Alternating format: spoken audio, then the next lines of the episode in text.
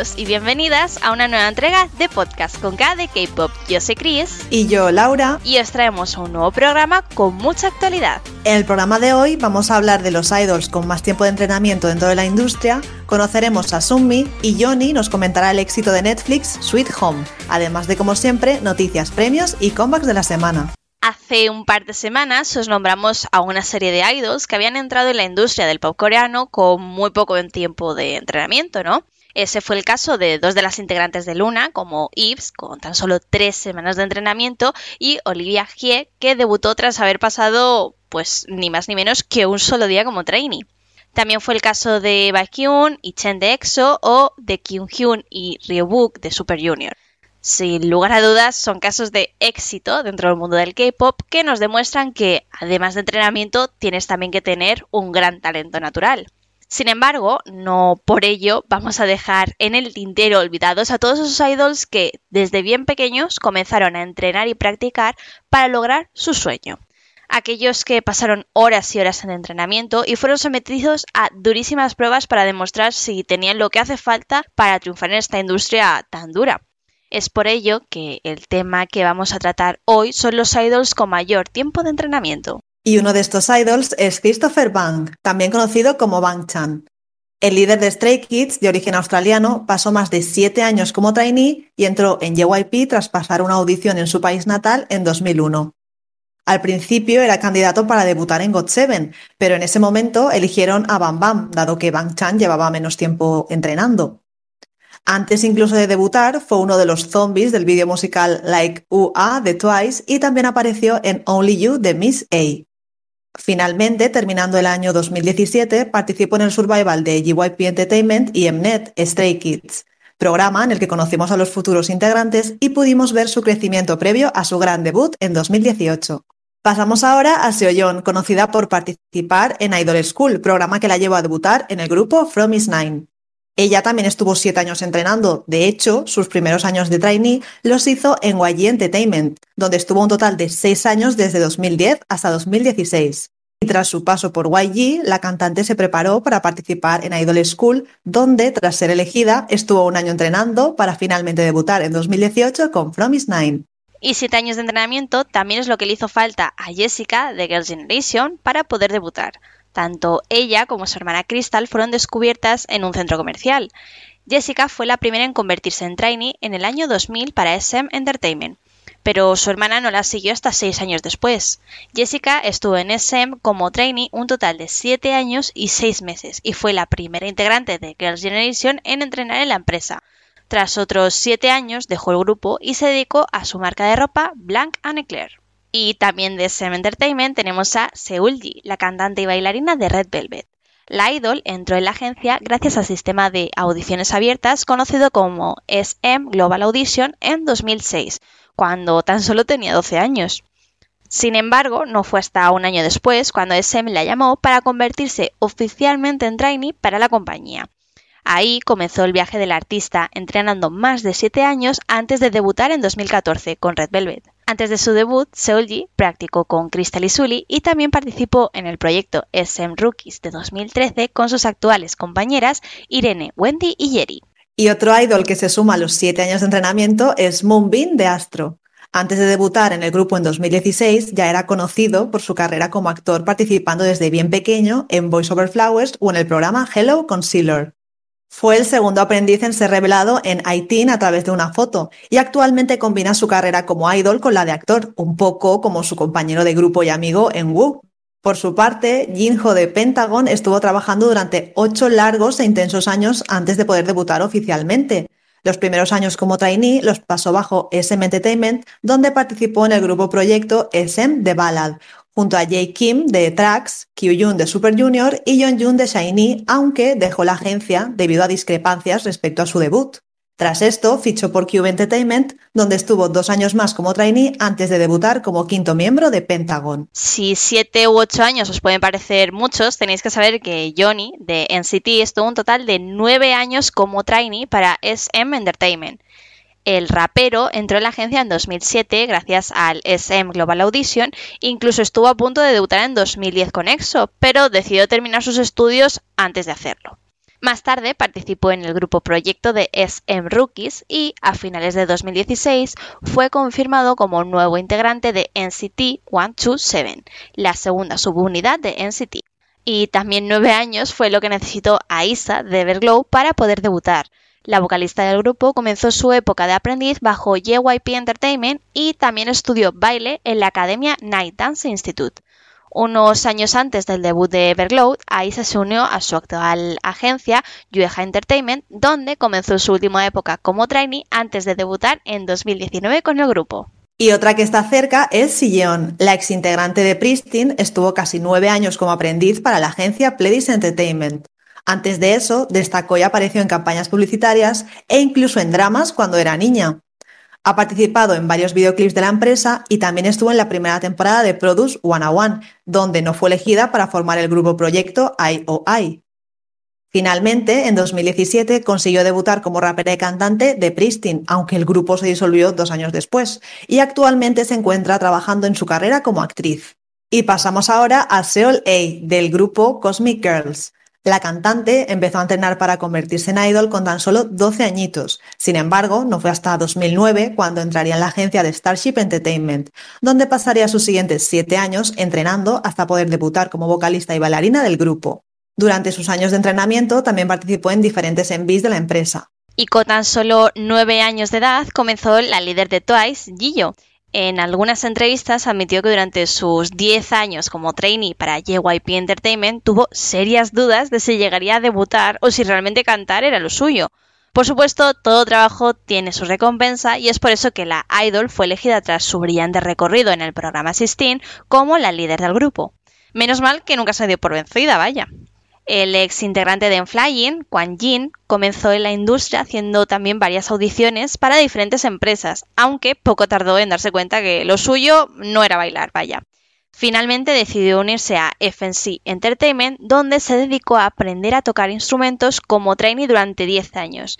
Inicialmente iba a formar parte del grupo CM Blue, pero decidió no seguir con la banda ya que no sentía que su música encajase con él. En 2015 debutó oficialmente con Enflying, donde estuvo como bajista, rapero y compositor hasta 2018. Por su parte, Yeun, del grupo Melody Day, comenzó a entrenar desde que estaba en la escuela secundaria.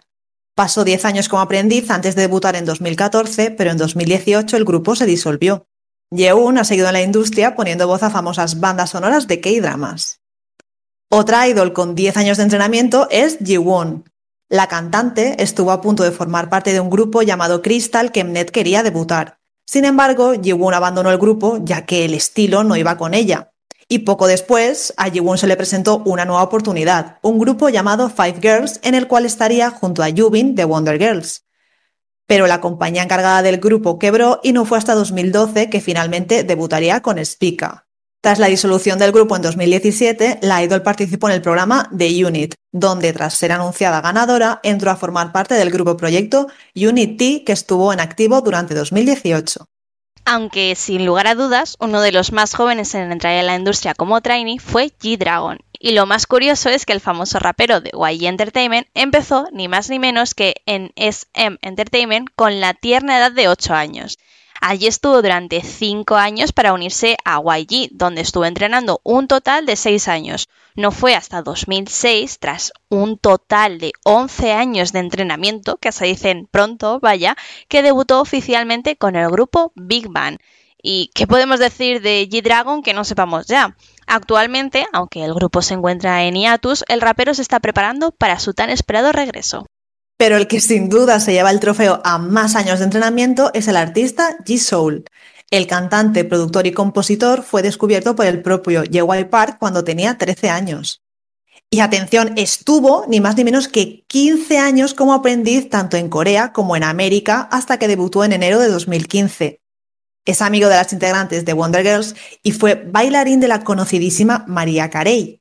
En 2017 se unió a Higher Music, aunque el febrero pasado anunció que dejaba la empresa tras firmar un contrato exclusivo con Warner Music Corea y Good Project. Sin lugar a dudas, el entrenamiento y la fase como trainee es un momento importante no solo para crecer como artista, sino para poder desarrollarse dentro de la industria, conocerla y conocerse a sí mismo para, de esta manera, saber qué camino seguir dentro de ella. Por supuesto, y como ya hemos visto, muchos lo tenían claro desde el principio, mientras que otros han tenido que trabajar duro durante años y años hasta llegar a lo que son a día de hoy. Lo que nos orgullece de todos ellos es que han sabido y siguen sabiendo dar lo mejor de sí mismos en la industria, regalándonos éxitos que seguimos disfrutando. Seguimos conociendo los grupos más relevantes del mundo del K-pop y queremos hacerlo, como no, de la mano de sus seguidores más fieles. En esta sección, como ya pudisteis escuchar en anteriores programas, traemos a fans de grupos o solistas del pop coreano y os contamos de una forma diferente quiénes son, su evolución y lo más destacado de cada uno. Y en esta ocasión toca hablar de Sunmi, solista muy querida por todos y que formó parte del gran grupo femenino Wonder Girls. Y para ello contamos con una invitada muy especial que además forma parte de la fanbase española. Bienvenida, Cristina. Hola. Bueno, Cris, estamos aquí encantadas. Por fin una tocaya mía, que ya había venido tocaya de, de Laura, todo hay que decirlo, ¿vale? Eh, estamos, lo dicho, muy encantadas de, de, que estés aquí, de que vayamos a hablar de esta pedazo de artista como es Sunmi. Pero bueno, empecemos por el principio. ¿Te parece? Cuéntanos, ¿quién es Sunmi? Pues Sunmi debutó hace ya 14 años en un grupo llamado Wonder Girls eh, bajo Jeep Entertainment. Y, y bueno, tras unos cuantos años, estuvo tres años inactiva porque se fue a estudiar a la universidad, después volvió al grupo, pero a la vez, un poco después de, volver al grupo, sacó un mini álbum en solitario llamado Full Moon. Y ya en 2017 eh, se le acabó el contrato tanto en solitario como con el grupo y el grupo, bueno, no renovaron a nadie, ni el grupo ni ella por solitario. Y bueno, firmó, ella firmó con Makers Entertainment, que ahora, bueno, se llama Abyss Company, ahora está cambiando el nombre. Eh, o sea, a mí me parece muy interesante cómo, cómo has pasado de ser, pues eso, un grupo, ¿no? Vaya, a, a, justo convertirse en una solista, una de las más destacadas solistas. Sí, la verdad es que sí. Sobre todo porque, bueno, mm, ella ya en el grupo componía algunas canciones y tal, y cuando le dieron la oportunidad de sacar el disco sola, entiendo que vaya fue una oportunidad muy grande, y después lo que ella quería sacar era Gallina que yo, bueno, que hay rumores por ahí que el que ya no renovó ni como solista ni en el grupo porque no la dejaron sacar gallina y entonces buscó una empresa que sí la dejara sacar gallinas como fuera, en plan con su sonido, con su letra, con su todo y, y por eso firmó con Mecas Entertainment que da, bueno, se ve que da mucha libertad eh, tanto en composición como en sonido así que por esa parte muy bien. ¿Me estás diciendo que casi nos quedamos sin el temazo de Hashina? sí, la verdad es que sí. Después, bueno, sacó Heroin y después creo que hubo ahí un cambio de contrato y tal para Siren. Eh, esto se sabe porque ahora con todo el rollo de Cacao, Spotify, que han quitado canciones, que, no, han vuelto canciones, habían quitado esas dos porque era de otro, de otro contrato diferente. Pero bueno, esto realmente nosotros lo sabemos como a posteriori. Nosotros no sabemos nada de esto. Ha salido esa información porque, bueno, son las que han quitado y entonces la gente ha atacado. Eh, sí, de hecho, a mí me parece muy alucinante eso que has comentado de, de bueno, el temazo que, que, fue en su momento y que sigue siendo Gasina. Y esto no lo sabía yo, lo de las canciones que, que bueno, que habían cambiado. O sea, sí sabíamos lo de evidentemente Cacao y Spotify, porque quien no ha perdido eh, canciones en su playlist durante estas semanas, aunque ya están volviendo poco a poco, todo hay que decirlo. De hecho, no sé si ya están todas de vuelta, pero si no están todas, seguramente que para cuando la gente escuche esto, ya, ya las tendremos todas. Esperemos. Y, lo dicho, eh, me parece muy, muy curioso eso que comentas, de las diferencias de, de, contrato, ¿no? Vaya. Sí, sí, son las únicas que ha desaparecido de Sunmi. De hecho, eh, también ha desaparecido, bueno, ya no, ya han vuelto todas, ¿eh? Pero también desapareció una que se llama Oh que era una colaboración, y entiendo que al ser una colaboración estaba bajo el contrato de, del cantante principal. Bueno, después de, del disco de Full Moon, ha sacado otro disco, bueno, un mini disco, se llama Warning, con seis canciones si no me equivoco. El mini disco ese lo sacó en 2018 y ya hasta este año no, no hemos tenido Sale, que tiene dos cancioncitas. Oye, con menuda cara de payasas nos quedamos, ¿no? Porque lo pintaban como iba a ser un álbum, como que iba a ser un álbum, y de repente nos sueltan la lista de canciones y veo dos canciones. Y yo, ¿qué? Total, total. Eh, de hecho, de, ella desde la gira que hizo con Warning eh, estuvo diciendo que estaba trabajando en el álbum, que estaba trabajando en el álbum, que iba a salir, que iba a salir. Y en 2020, si es verdad, hubo algo raro. Porque ella sacó Gota Go, la canción Foundorama, y después, en plan, pasaron meses hasta que sacó Por Apipan. Y de hecho, Por Apipan dijo, sí, no iba a salir, pero a e-, era como había que había algo raro. Y de repente salió One With Disco.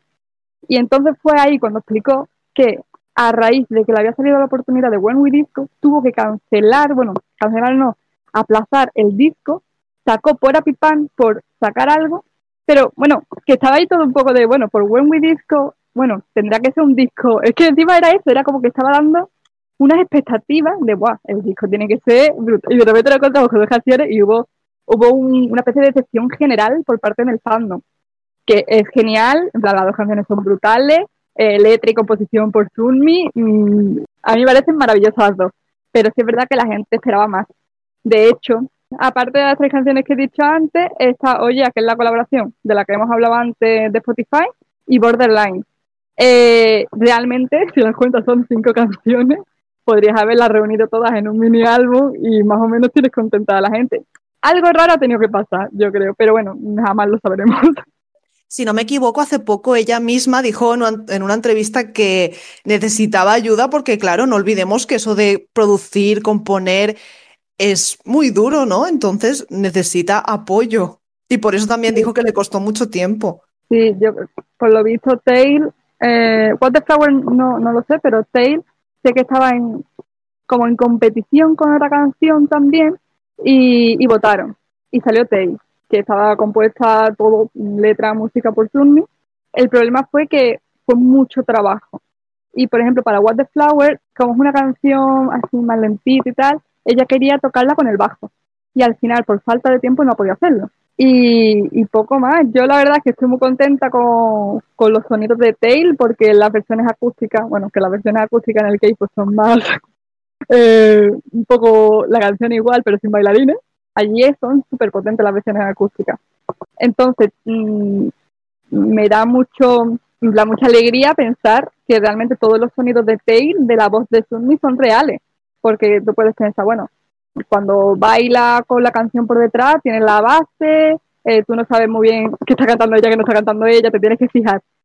Y bueno, en la postproducción pues puedes hacer un montón de cosas. Y el hecho de que sí que sea su voz real, los efectitos de como los sonidos de gato y tal, a mí me, me gusta mucho.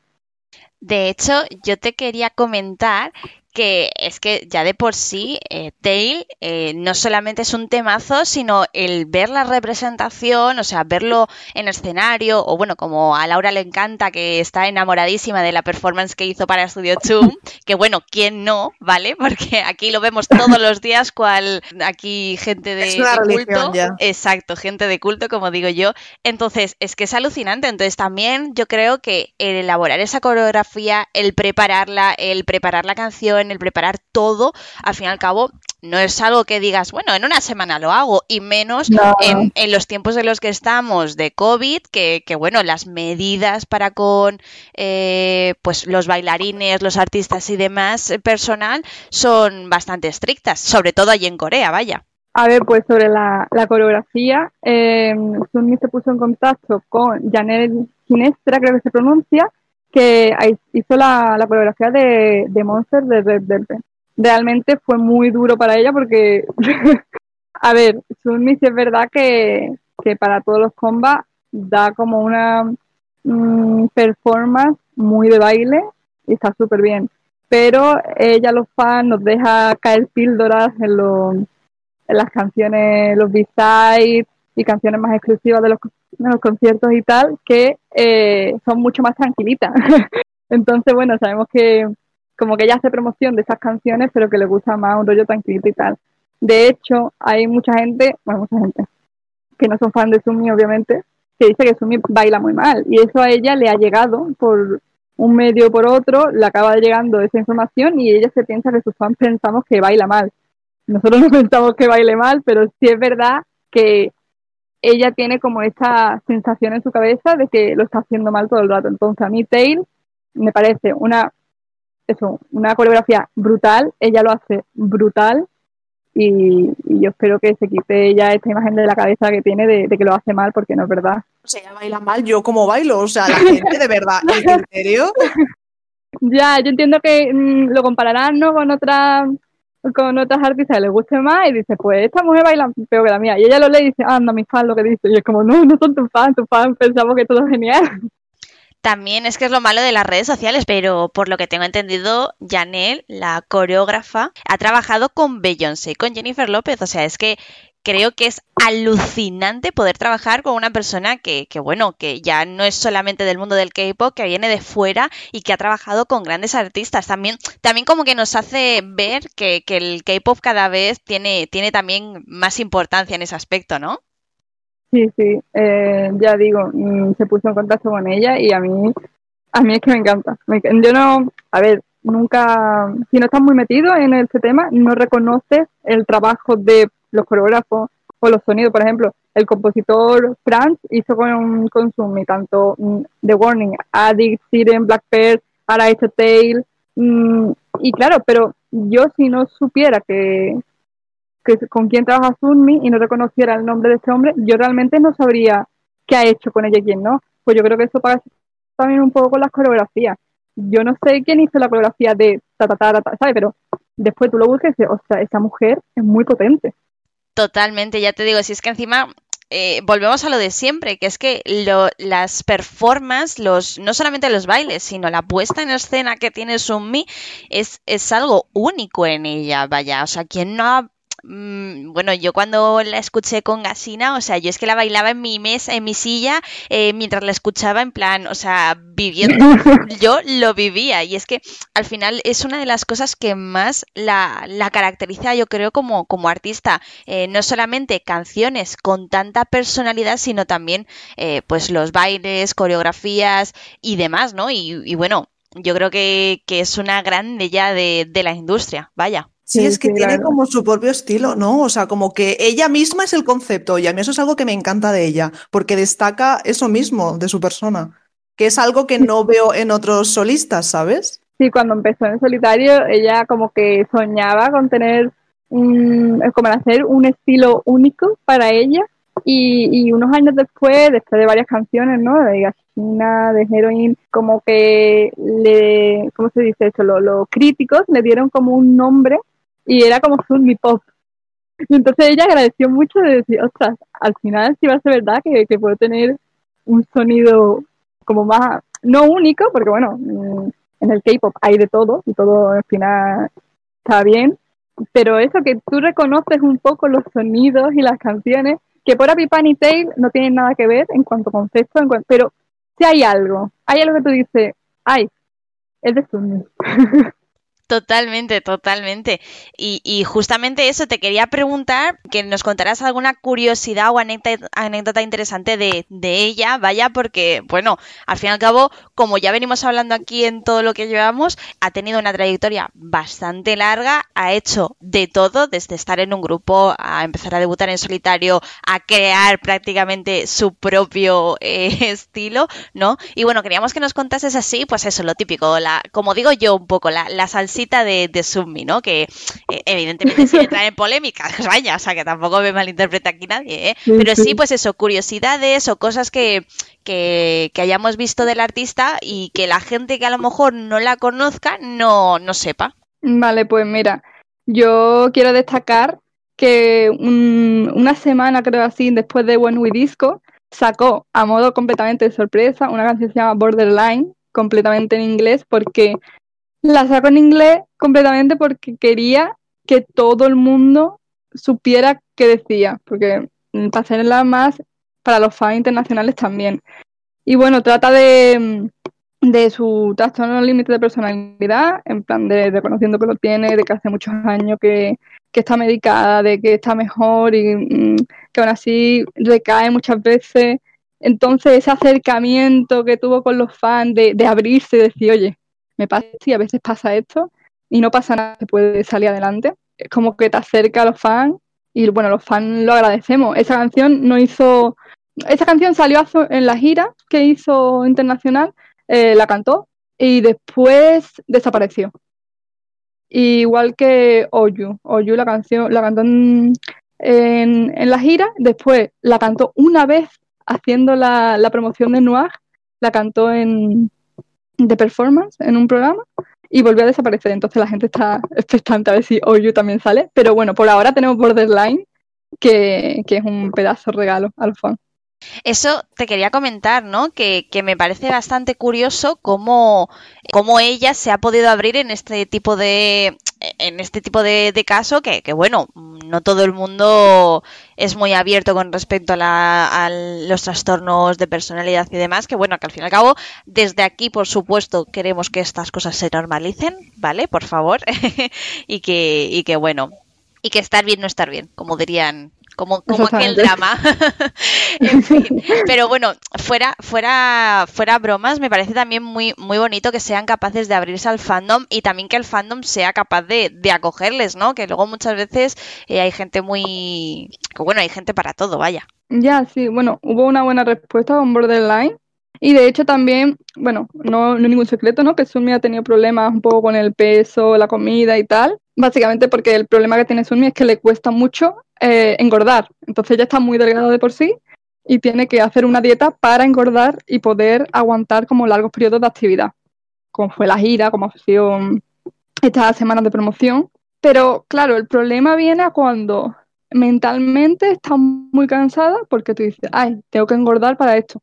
Y lees comentarios de, está muy delgada, voy a engordar, voy a engordar. Empiezas a engordar y de repente lees comentarios de, está muy gorda. Y dices, ostras, tengo que... Como que yo creo que mentalmente Sunmi eh, espero que esté, bueno, está mejor porque en Weaver sí habla mucho más de esto. Dice, hoy he comido no sé cuánto. Y es como todo el mundo, bueno, hoy he comido siete fresas, dijo una vez. Y entonces la gente en plan, por favor, Sumi, come más, no sé cuánto, no sé qué. Y a la semana dijo que estaba mejor, que, que como que estaba volviendo a retomar el cauce de su vida en cuanto a la comida. Y es como, vale, bien. Pero realmente no sabemos cuánto va a durar no sabemos cuánto tiempo de verdad va a estar bien. Entonces es algo que preocupa por lo general, pero tampoco se habla mucho de eso porque yo creo que en el K-pop hay como una especie de. los fans sí lo solemos comentar, pero eh, ellos no lo suelen hablar mucho. Creo que lo máximo que ha hablado Sunmi sobre el tema es con la canción de Noah, que es el daño que le hizo las redes sociales, porque bueno, eh, venía de Gashina y de Heroin, que estaba muy delgada, engordó para Siren, que bueno, engordó Mm, a lo mejor pesó, yo qué sé, 58 por ahí. Pero claro, en el K-pop no es normal ver que alguien cambie de peso tan rápido para más. Lo que suele la gente es preocuparse cuando la ven adelgazar y en este caso fue lo contrario, como que la gente tuvo un montón de críticas hacia ella y al poco, al poco tiempo sacó que era de, de toda esta presión que ella había sentido de si adelgazaba o no adelgazaba por las redes sociales. Y bueno, ese yo creo que es el cambio, ¿no? Que ahora en Borderline ha dicho, pues mira, todo está mal. Bueno, todo está mal, no. Está mal, pero se puede estar bien. A mí es que me parece increíble que se critique a alguien por su peso y bueno, allí sí está normalizado entre comillas, digamos, porque tienen unos estándares que, vamos, entonces es la presión que soportan, además ya de estar trabajando como, como un idol, ¿no? Porque no olvidemos que ser un idol requiere de mucho tiempo, mucho esfuerzo. Pues encima el estar también pendiente de las críticas de los demás. Sí, es horrible. ¿Y podrías comentarnos así los premios que tiene? Eh, a ver, Sumi tiene muchos premios de programas, pero premios como tal en categoría, por ejemplo, Mnet tiene tres. Tiene uno a mejor presentación de baile eh, en solitario, no de grupo por Full Moon, que fue su primera canción, bueno, era una colaboración, pero la primera canción que ella sacó sin, sin el grupo. Y después, en 2017, ganó el mejor estilo en música y, y, en 2018 mejor artista femenina. Y así hasta ahora, ahora mismo estamos ahí a la espera a ver qué, qué gana con Tail. Si es que gana algo, porque las cosas están muy fuertes ahora en cuanto a, a nueva música. Sí, sí, o sea, los comebacks este año vienen, vienen fuertecitos. Cargaditos. por eso mismo, por eso mismo. Y bueno, Chris, ¿qué te parece si hablamos un poco del, del fandom? De, de, bueno, de vosotras, de, de qué hacéis y, y lo dicho, que, que nos, nos, acerques un poco el fandom a la gente que no lo pueda conocer, que nos esté escuchando. La, la fanbase de Sunny Spain está activa desde 2018 pero sí es verdad que, que hay una fanbase eh, donde estamos unidas todas las fanbases de Sunmi. Es como una gran milla fanbase que es Sunmi Union.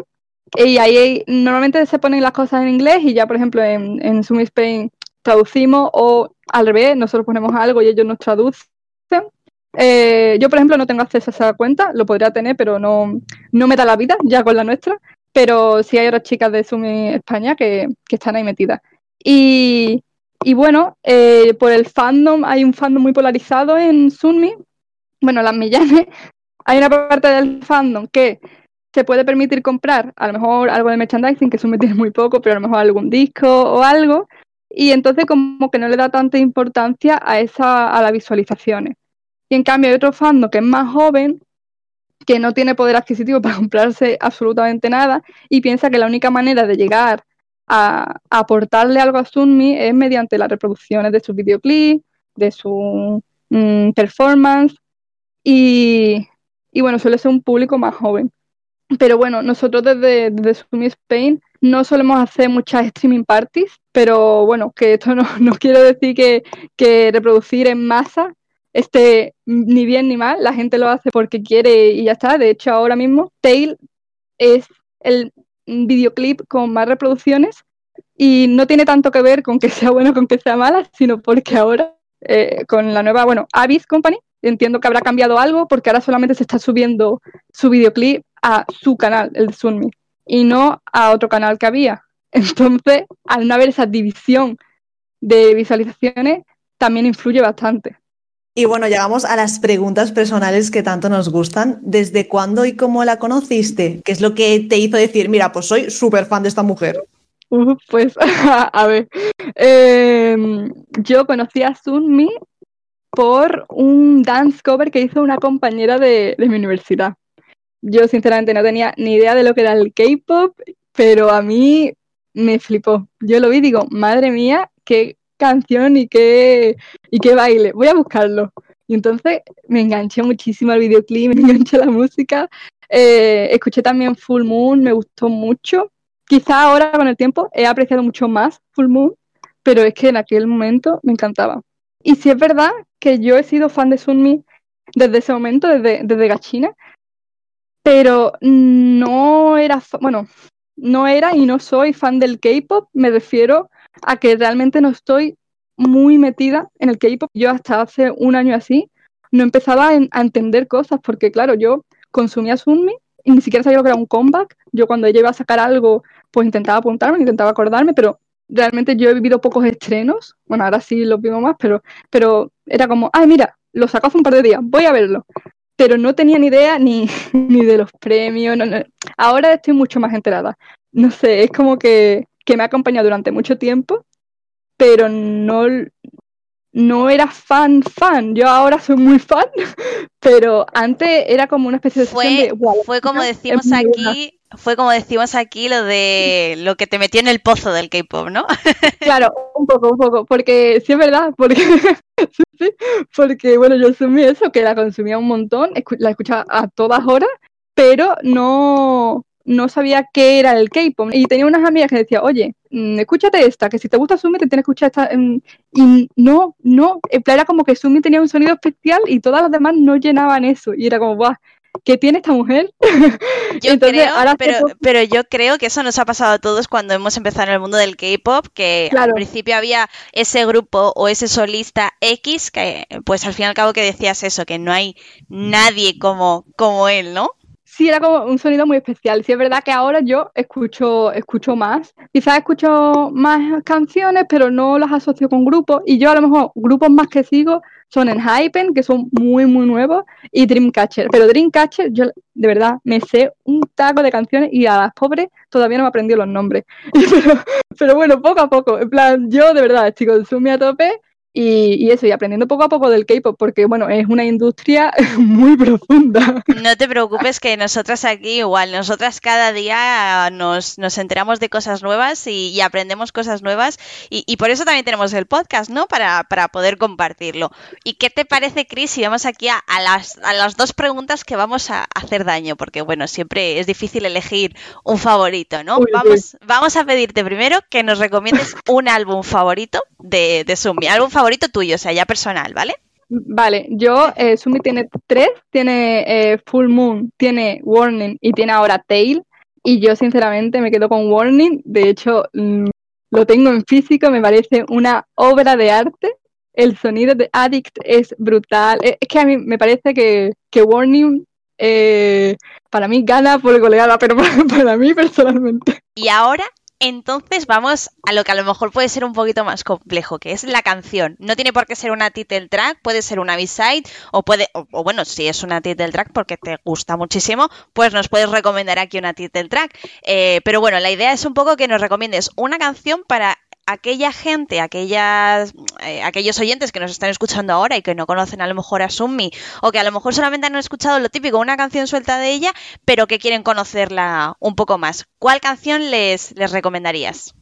Vale, yo sí es verdad que para... Es que son muchas cosas. Porque yo, mi favorita quizás del álbum este que hemos dicho es Warning, que es la primera, que es un poco ilegalidad que solamente dure dos minutos, porque es muy buena, el sonido es genial, eh, me parece como un gran principio, porque mm, es la primera canción del álbum y es como, wow, es súper potente. Pero sí es verdad que la que yo le recomendaría a la gente que, bueno, que a lo mejor escucha K-pop y, y todavía no he escuchado mucho a Sumi, porque bueno, Sumi sí es verdad que tiene muchos fans de, ay, me gusta esta canción, pero estoy dándole mi alma a otros grupos y no me da tiempo material a escuchar más a Sumi o a seguirla lo entiendo perfectamente, en plan, seguir a un solista, a un grupo es muchísimo, pero bueno, si os gustan las canciones de Sumi, escucho unas cuantas, yo por ejemplo a esa gente les recomiendo mucho Heroin, porque venía de Gachina, que Gachina eso, la quería sacar sí o sí, y después de Gachina que lo petó tantísimo, dijo, vale, ¿y ahora qué? Y entonces con Heroin yo creo que es como Gachina, pero mucho más madura. Y para la gente que no haya escuchado nada de K-pop, yo, por ejemplo, a mi madre la canción que le ha gustado mucho ha sido Pora Pipam. Le pongo algunas canciones y dice, ¿esto qué es? Pero Pora Pipam al final acaba ahí cantándola. Esa, esa la ha convencido, ¿no?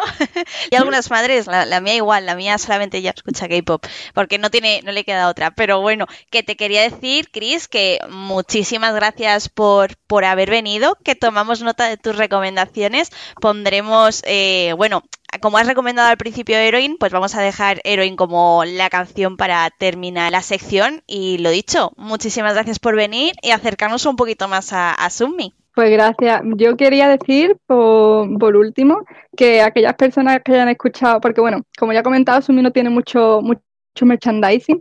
Entonces, bueno, desde, Sumi Spain queríamos intentar hacer algo por el fandom, por ahora de España, no sabemos si vamos a hacer el sorteo de manera internacional, pero vamos a querer hacer un sorteo este año. Hemos comprado ya alguna, bueno, eso que Sumi no tiene mucho merchandising y ahora con Weavers han hecho un contrato en el que han tenido que sacar merchandising de Sumi por Weavers. Hemos comprado unas cuantas cosas y no vamos a hacer el sorteo hasta que no nos llegue, por si acaso nos timan, pero queremos hacer un sorteo en, en Sumi Spain. Así que bueno, quien esté escuchando esto, si quiere una doble papeleta, básicamente que nos contacte nos diga, oye, os hemos escuchado en el podcast, así que eh, me gustaría tener una otra papeleta más en el sorteo y cuando nosotros hagamos el sorteo tendremos apuntado esos nombres y como que tendrá una doble oportunidad de ganar sorteo. Oye, oye, pues nos vamos a apuntar nosotras también, ¿eh? Qué ganitas.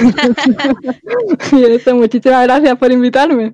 Llega ese momento del programa en el que pasamos de Conca de K-pop a Conca de K-dramas y como siempre, ya habitual dueño, señor de esta sección, vamos a contar con el gran experto Johnny, bienvenido un día más. ¿De qué vamos a hablar hoy? Hola chicas, muy buenas tardes. Eh, pues hoy, mira, yo creo que como siempre hilamos todos los temas de los dramas, lo hilamos así porque somos unos máquinas, pues eh, la semana pasada hablábamos de Love Alarm, ¿no? Estamos viviendo como un movimiento eh, Song Kang, porque Song Kang resulta que es el protagonista, y es que Song Kang ya ha protagonizado varios dramas en la plataforma, tanto originales como distribuidos.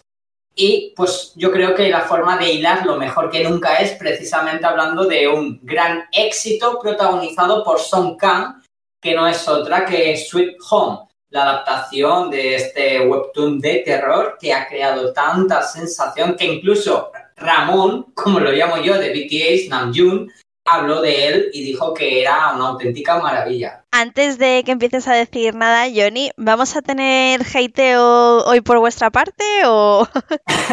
no, hombre. Tanto tuyo como Laura, ¿eh? Tanto tuyo como Laura. Aquí en este caso, yo, en mi punto de vista es una gran serie. Creo que Laura también considera que es una gran serie. Así que tranquilo chicos, no pasa nada. Hoy no va a haber hateo, hoy no tenéis por qué odiarnos. Hoy va a ser very, very love. Laura, ¿tú quieres añadir algo de antes de empezar a hablar de aquí de, de Sweet Home? O, o, también vienes aquí con Very Very Love como, como Johnny? sí, sí, yo vengo en su onda porque a mi Sweet Home me encantó y me flipa. Bueno, pues nada, chicos, si queréis, comencemos haciendo una pequeña hipnosis de, de qué va Sweet Home para la gente que no, no la haya visto. O no lo conozca, Eh. o, no, o no conozca el webtoon, porque a lo mejor vienen del webtoon o conocen eh, la serie, pero bueno, para, para introducirles Sweet Home. Mira, normalmente lo normal sería que yo in- iniciase esta sección hablando de lo que es la historia de Sweet Home. Pero realmente considero que aquí lo importante y para entender después por qué Sweet Home y su historia ha sido tan exitosa, creo realmente, bajo mi punto de vista, que sinceramente hay que comenzar por hablar de su director. O sea, creo que es la fórmula. Su director en este caso es la fórmula, porque estamos hablando de un director que ha hecho muchas y muy buenas series. La mayoría, la mayoría, sobre todo desde 2013, han sido éxito tras éxito. Así que si me lo permitís, yo empezaría hablando del director, de las obras de su director y a partir de ahí hablar de Sweet Home para entender o para que podamos canalizar bien lo que ha supuesto esta serie. ¿Os parece bien? Por mí, perfecto. No sé qué opina Laura. Perfecto. Pues mira, estamos hablando del director Lee Eun-book. Lee Eun-book es un director que ha hecho bastantes series, pero fue en el 2013 cuando realmente pegó el bombazo dentro de Dramaland, dado que en 2013 él realizó eh, una serie para la KBS 2 llamada Secret Love, protagonizada por Jin Sung y Hwang Jun Eun, que por ejemplo nos sonará que esta pareja protagonista eh, posteriormente volverían a trabajar juntos en la gran Kill Me Help la de ¡Opa! Esa serie donde Jisung hace siete personalidades, que además aparece nuestro querido Pa Sun Jun en uno de sus primeros papeles, que pobrecito lo tenían martirizado, eh, una de las personalidades de Jisung. Creo que os suena eh, esa serie porque es un gran, gran éxito. Pues Secret Love se grabó antes, ¿vale? Este es un poco ya más, es así como Kill Me Help Me es una comedia dramática, porque sí es cierto que tiene un contexto muy dramático en su historia, no deja de ser una comedia. Secret Love es un, una telenovela. Es una telenovela, aquí sálvase quien pueda, aquí vais a llorar, aquí vais a sufrir, aquí vais a flipar. Y claro, fue un total éxito. Pero es que este hombre, posteriormente a Secret Love, pasado tres años, grabó nada más y nada menos que uno de los mayores éxitos coreanos por aquel entonces, como fue Descendants of the Sun.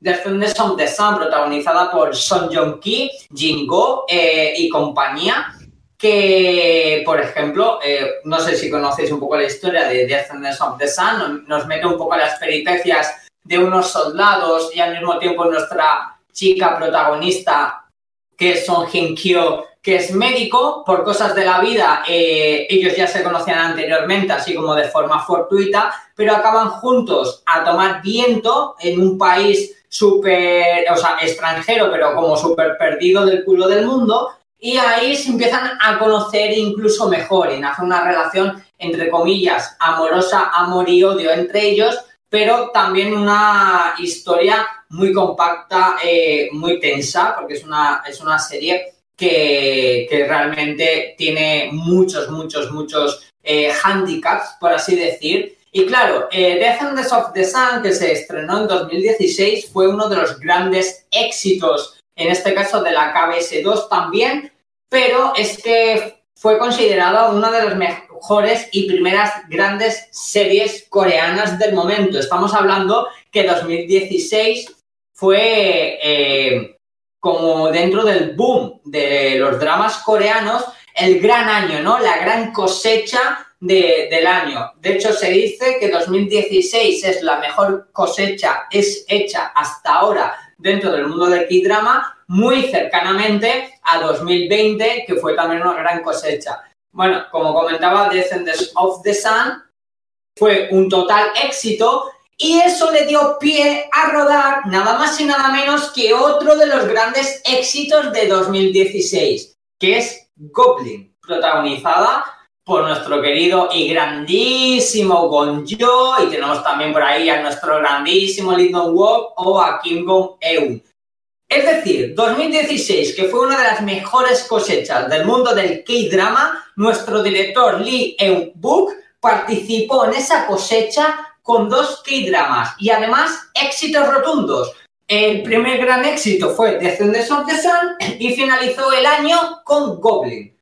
Os dais cuenta, ¿no? De, las peripecias de este director en el, en el mundo así un poco K-dramático. Pero eh, Goblin, por ejemplo, que se estrenó a finales de 2016 y formó parte del inicio de 2017, siendo uno de los grandes éxitos, resulta que 2018, tan solo unos meses después, estrenó Mr. Sunshine, Mr. Sunshine, que además fue una de las primeras grandes series que con el tema de Netflix que eh, estaba empezando a despuntar con la compra de derechos audiovisuales de K-dramas, pues resulta que uno de esos primeros K-dramas que fue comprados por la plataforma y se estrenó a nivel mundial fue Mr. Sunshine.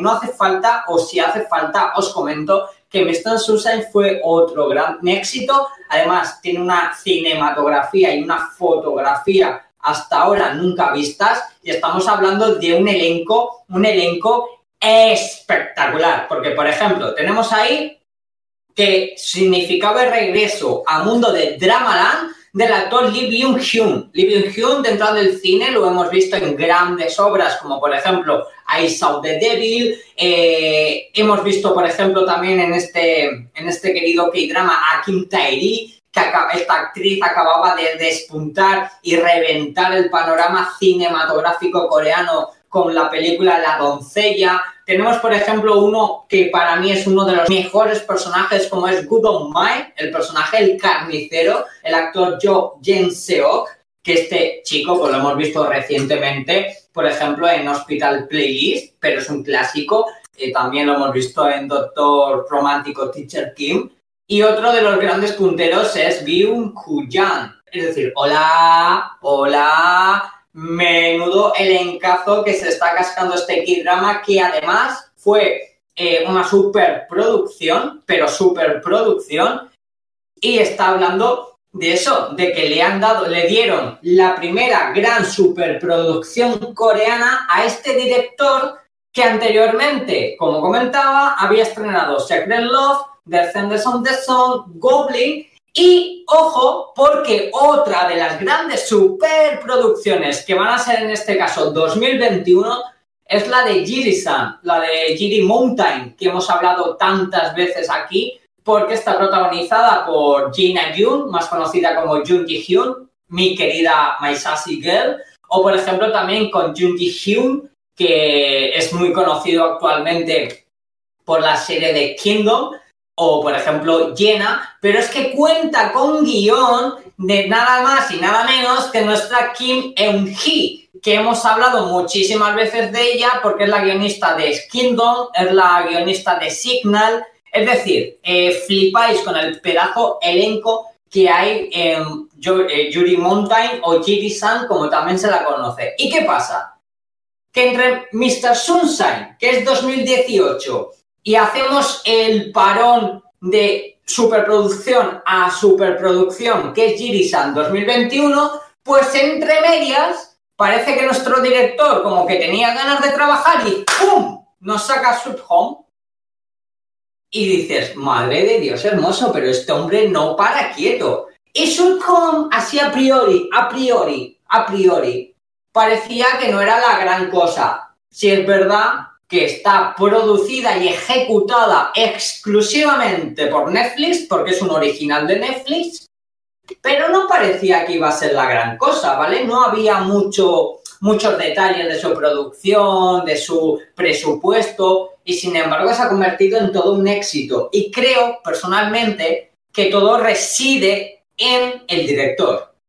Porque viendo la trayectoria de este director, viendo la calidad de las producciones que le han dado a este director y los éxitos que han supuesto ser las producciones de este director, pues nos encontramos con Sweet Home, que si a priori pudiese parecer que es mm, sin más, pues este chico la convierte en algo maravilloso. Es, por hacer una, una pequeña comparación, es como si Messi eh, en un equipo pequeño coge el balón y revienta a todos, ¿me entendéis, no? O sea, al final el mejor es el mejor, sea donde sea. Y esto es Sweet Home, una muestra de cómo un gran director acompañado de unos grandes actores y con el respaldo y apoyo de la patrocinación y del presupuesto de Netflix, consigue Sweet Home. ¡Ay, Johnny patrocinación! ¡Ay, Johnny patrocinación! Que me han sangrado los oídos y todo, ¿eh? ¡Ay, Dios! Bueno, vamos al lío, ¿va? El drama este, Sweet Home, va de un chico bastante depresivo que ha sido víctima de bullying y ha perdido a sus padres, o sea, el pack completo, ¿vale? Y obviamente eso hace que se aísle del mundo. Total, que se muda a un nuevo apartamento y en su mente tiene en mente suicidarse, pero antes de que eso pase, pues empiezan a pasar una serie de fenómenos extraños, por decirlo de alguna manera, y a partir de ahí se empieza a desarrollar la historia que, vamos, te queda loquísimo. Es súper random, pero muy disfrutable. Yo me la vi del tirón, o sea, me encantó.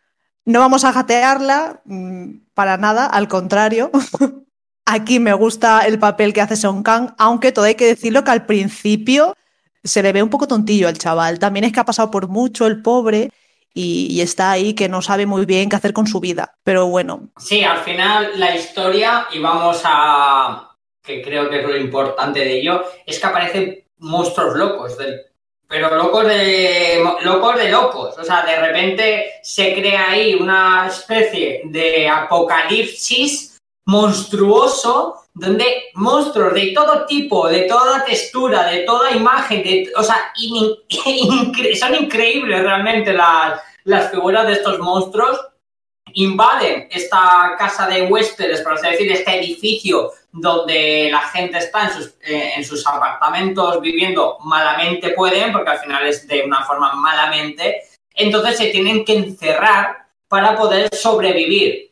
Eh, hay muchísimos monstruos fuera deseando entrar al edificio y reventar con todo su paso, pero también hay muchos monstruos dentro con ganas de reventar lo que hay el eje, el eje, el eje, como digo yo, el eje de la cuestión es el por qué aparece estos monstruos, de dónde nacen, de dónde provienen, pues ahí es donde está el X de la cuestión, ¿no? Que bueno, supone mucho pues la condición humana, es un poco ese mensaje, ¿no? De la condición humana, que realmente los, los humanos somos monstruos y nos podemos convertir en cualquier momento en uno de ellos. Eh, yo creo que es un mensaje que tiene esa fisionomía dentro de, lo que es este drama. Entonces, ¿qué nos vamos a encontrar eh, el espectador? Pues nos vamos a encontrar un sin vivir, unas situaciones de un sin vivir, de que de repente todo se vuelve caótico, es sálvase quien pueda,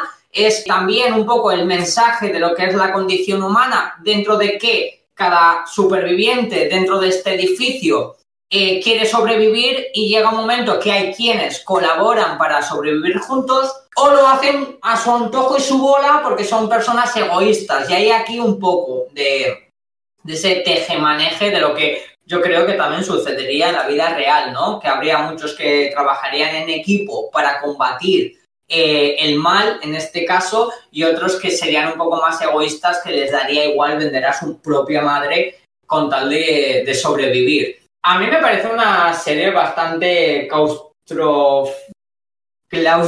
O sea, espérate, claustro... ¿Cómo se diría, Laura? Que, ya que hemos corregido la, primera vez, claustrofóbica, ¿verdad?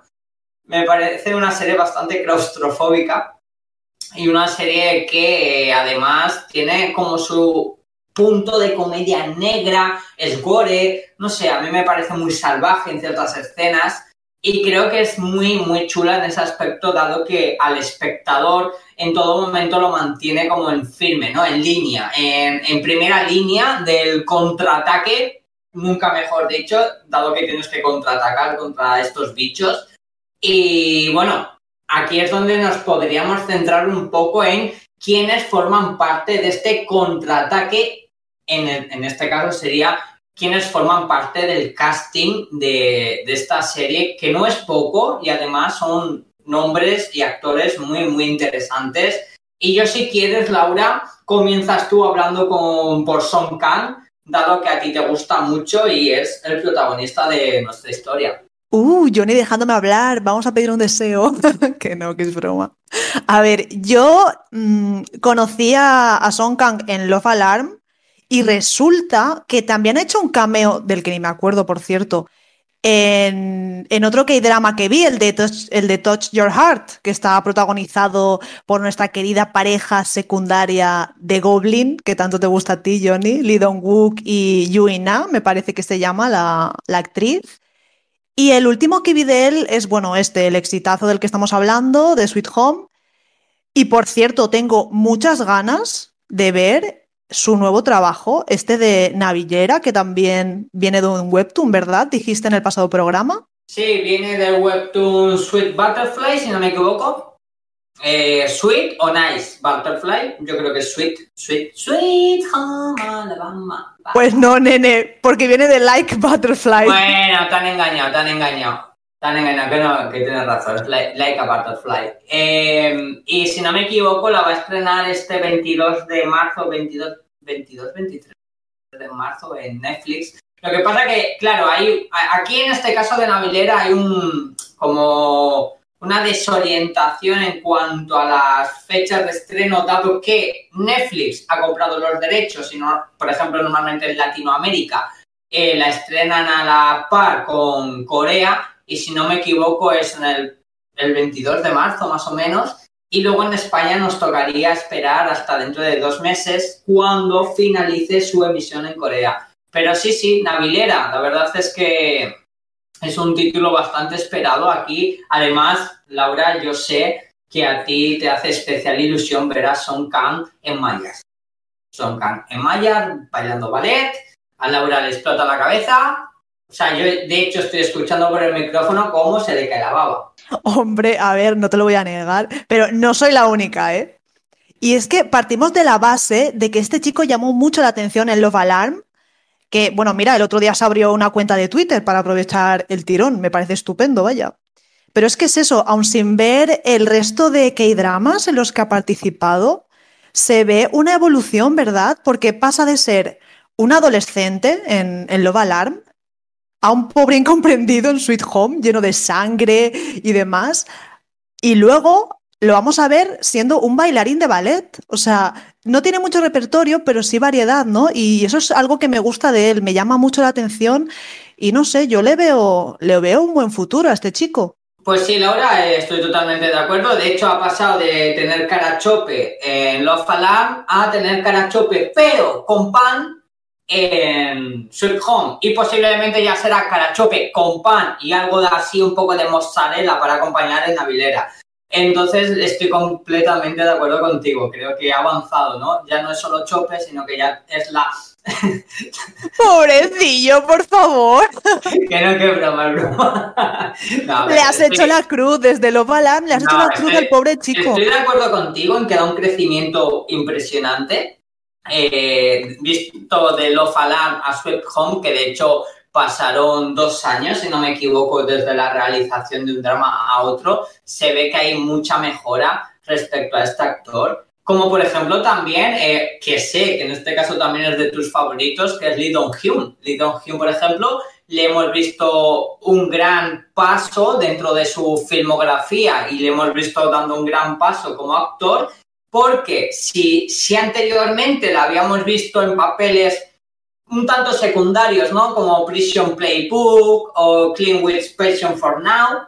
Eh, despuntó un poquito en Hotel de Luna, de que drama de que hemos hablado aquí precisamente con nuestra de protagonista, y luego le hemos visto despuntar totalmente, por ejemplo, en 18 otra vez, eh, drama que consideramos aquí en Con K de K-Pop como el mejor drama de 2020 pues al final Song Kang y London Hyun, que son dos actores bastante jóvenes, son los que llevan la cabeza visible de este proyecto y habla muy bien, ¿no? También de, la gran calidad y el gran crecimiento que están teniendo interpretativamente. Dentro del casting nos podemos encontrar muchos nombres muy potentes, bastante interesantes. Por ejemplo, Gomin Si. Gomin Si es la chica que se hace gran amiga eh, de Song Kang, que resulta que juntos han trabajado ya en Love Alarm, que para situar un poco los personajes, ella es quien está obsesionada con él porque le suena la alarma en cuanto, ¿no? En plan que sea su enamorado y además es la hermanastra